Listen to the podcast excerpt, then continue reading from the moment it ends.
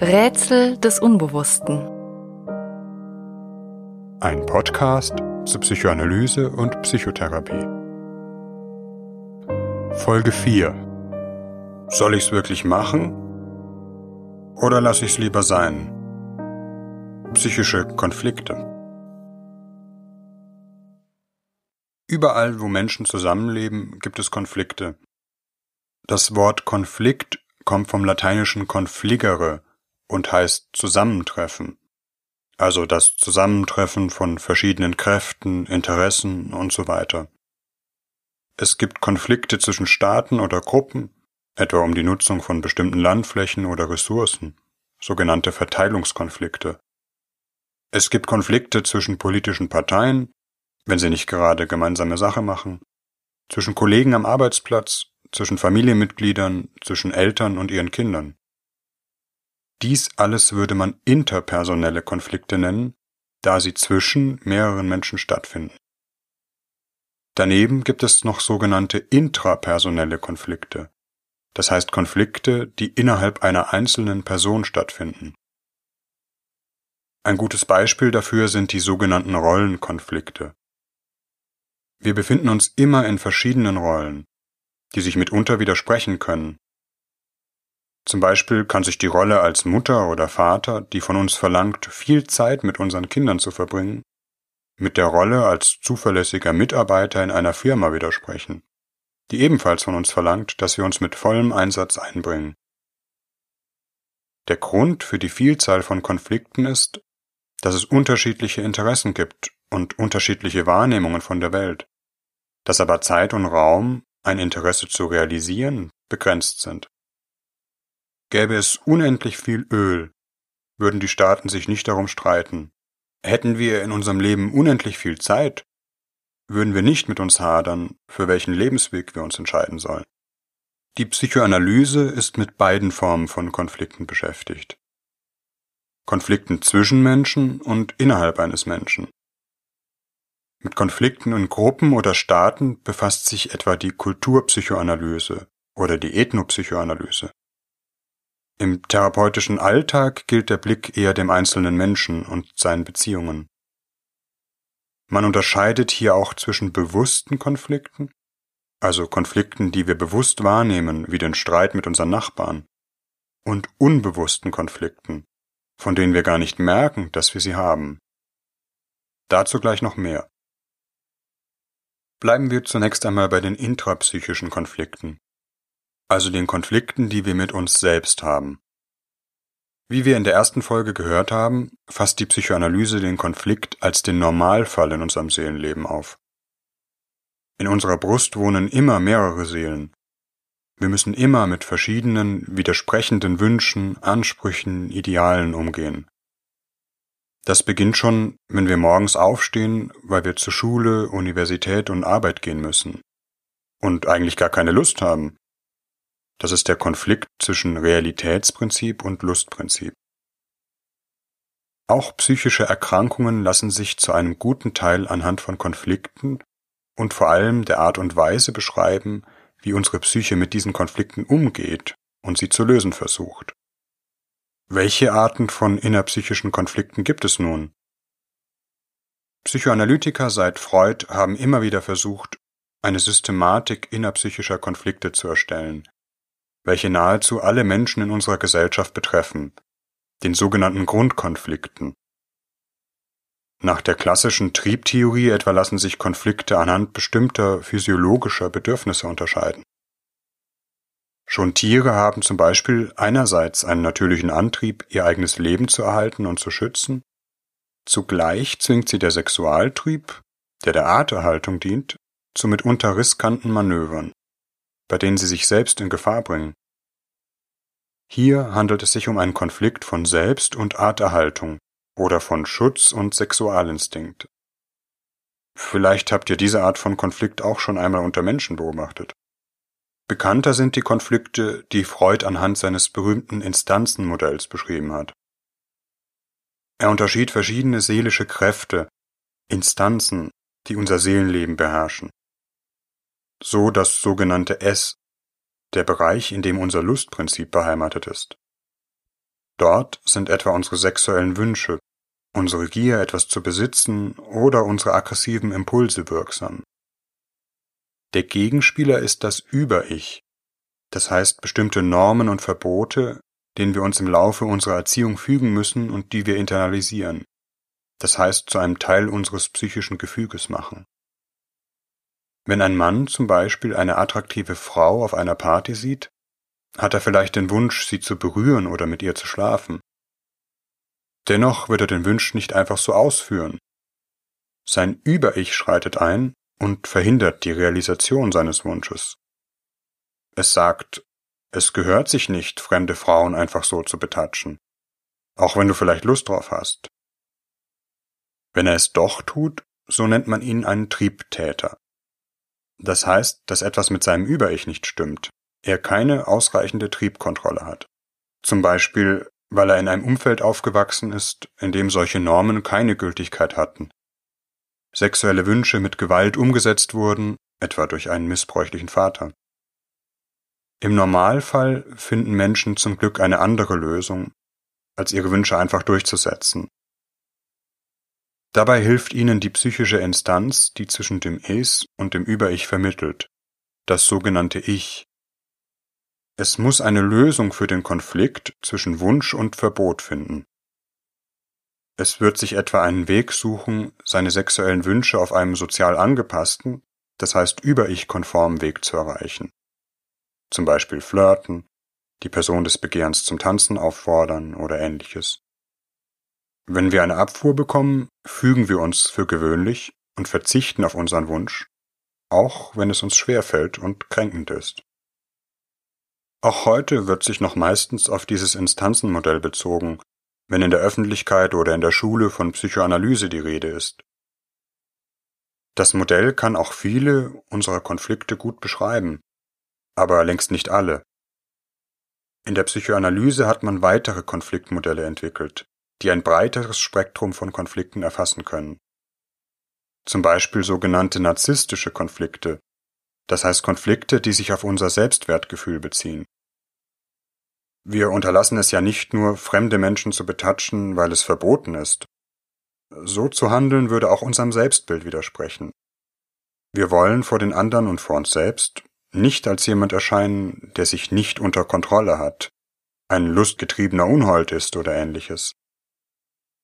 Das betrifft unser sogenanntes Ich-Ideal, das heißt das Bild von uns selbst, wie wir uns gerne sehen würden, sozusagen unsere Idealvorstellung von uns selbst. Während das Über-Ich in Konfliktsituationen einwendet, das darfst du nicht, interveniert das Ich-Ideal mit dem Einspruch, so möchtest du doch gar nicht sein. Wenn unsere wirklichen Handlungen, unser Real-Selbst, dem Über-Ich widerspricht, fühlen wir uns eher schuldig, ich habe etwas getan, was ich nicht durfte. Es handelt sich um einen Gewissenskonflikt. Wenn unser Real selbst sich hingegen mit dem Ich-Ideal widerspricht, schämen wir uns eher. Ich habe etwas getan, das mich so erscheinen lässt, wie ich nicht sein will. Es handelt sich um einen Selbstwertkonflikt. Konflikte mit unserem Ich-Ideal sind vielleicht heutzutage noch viel häufiger als Konflikte mit unserem Über-Ich. So könnte, um das Beispiel aufzugreifen, indem ein Mann eine Abfuhr von einer begehrten Frau erhält, folgender Konflikt in ihm auftreten. Sein Ich-Ideal besagt, dass er ein attraktiver und charmanter Mann ist, dem die Frauen zufliegen. Sein Real selbst macht nun aber die Erfahrung, dass er von einer begehrten Frau zurückgewiesen wird.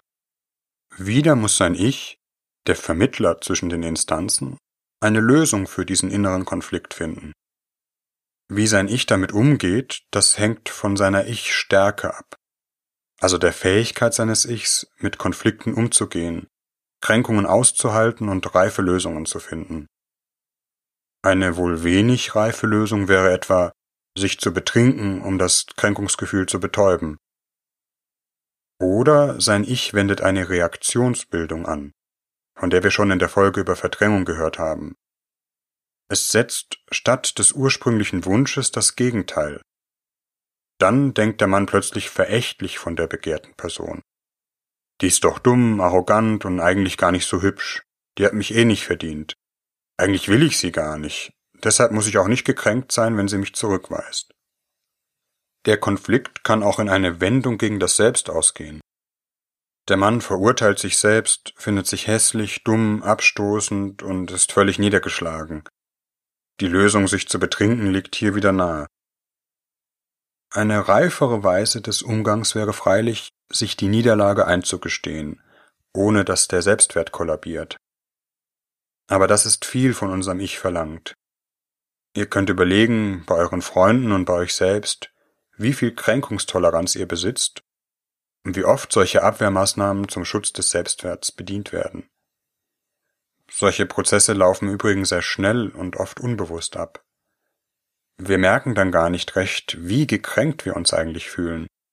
Im Bewusstsein kommt nur das Ergebnis der Konfliktlösung an, etwa die Abwertung der begehrten Person oder der Wunsch, sich zu betrinken. Kein Mensch kann es ertragen, dauerhaft sein Ich-Ideal zu verfehlen. Wenn wir unsere Ideale nicht erfüllen können, etwa weil sie zu hoch gesteckt sind oder weil wir reale Misserfolge haben, werden wir auf die Dauer niedergeschlagen und depressiv, wie man aus Studien über Langzeitarbeitslosigkeit weiß. Doch auch mit dem Ich-Ideal sind noch längst nicht alle Konflikte beschrieben, die wir im Laufe unseres Lebens bestehen müssen.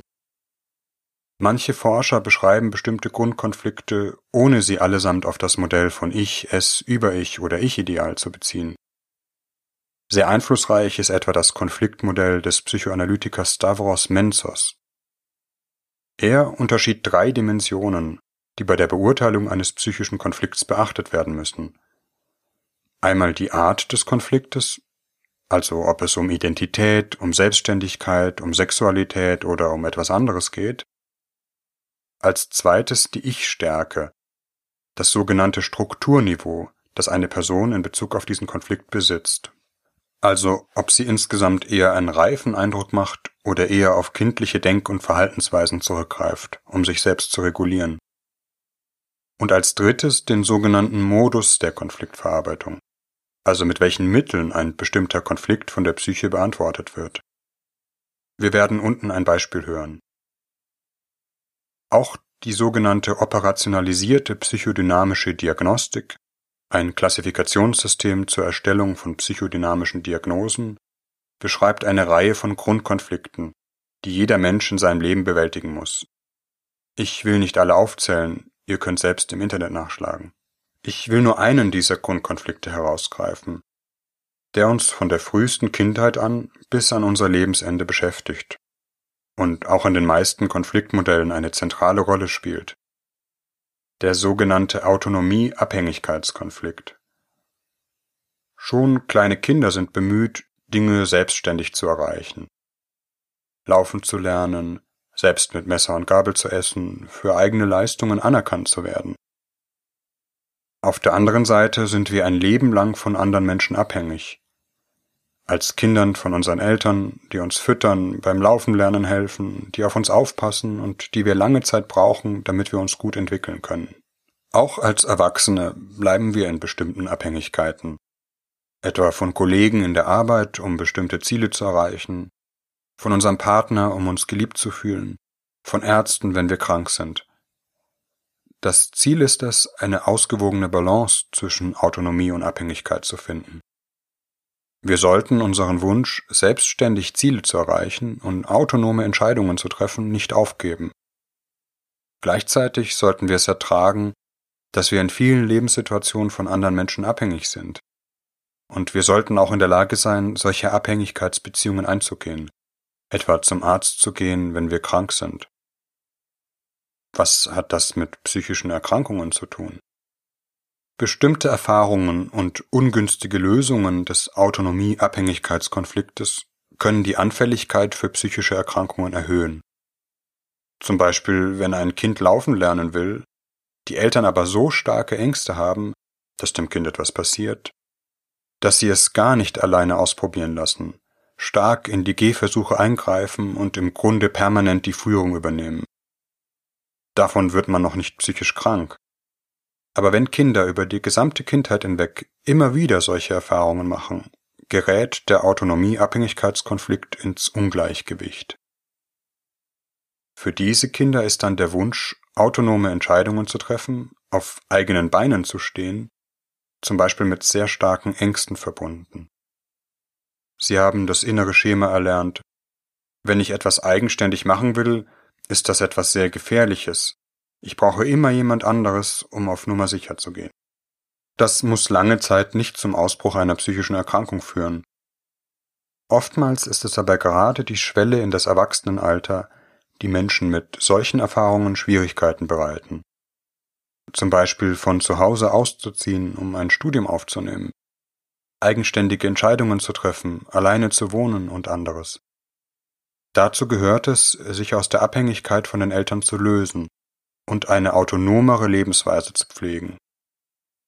Wenn das nicht gelingt, weil zu große Ängste bestehen oder junge Menschen sich schuldig fühlen, ihre Eltern zu verlassen, sie zurückzuweisen, auf eigenen Beinen zu stehen, dann findet das Ich keine adäquate Lösungsstrategien zwischen dem Bedürfnis nach Autonomie und dem Bedürfnis nach Abhängigkeit. Es kann dann in einen völlig passiven Modus verfallen. Gar nichts mehr machen, sich immer von den anderen antreiben, anschieben und zur Aktivität auffordern lassen. Es kommt hier leicht zu zwischenmenschlichen Konflikten, etwa mit Mitbewohnern in einer WG, wenn es um das Einräumen der Spielmaschine geht. Dahinter steckt aber tatsächlich ein Autonomie-Abhängigkeitskonflikt. Die Beziehung zu den Eltern wird in der Beziehung mit den WG-Mitbewohnern wiederholt. Damit befindet sich dieser Mensch auch an der Schwelle zur Depression. Kommen nun noch kränkende Erfahrungen hinzu, etwa Misserfolge im Studium, die durch die Passivität befördert werden, kann ein Teufelskreis in Gang kommen. Noch weiterer Rückzug, noch weniger Erfolgserlebnisse, bis sich eine manifeste Depression ausbildet, die behandlungsbedürftig ist. Auch der umgekehrte Weg der Konfliktlösung ist möglich. Ein Mensch vermeidet es dann, in Abhängigkeiten zu geraten, setzt alles daran, immer autonom zu bleiben versucht zum Beispiel Machtpositionen zu erringen, indem er die Kontrolle über anderen hat und nicht umgekehrt. Hier kann es zum Problem werden, wenn sich tatsächlich einmal doch Abhängigkeitsbeziehungen entfalten. Zum Beispiel, weil die Person krank wird und auf die Hilfe von anderen angewiesen ist.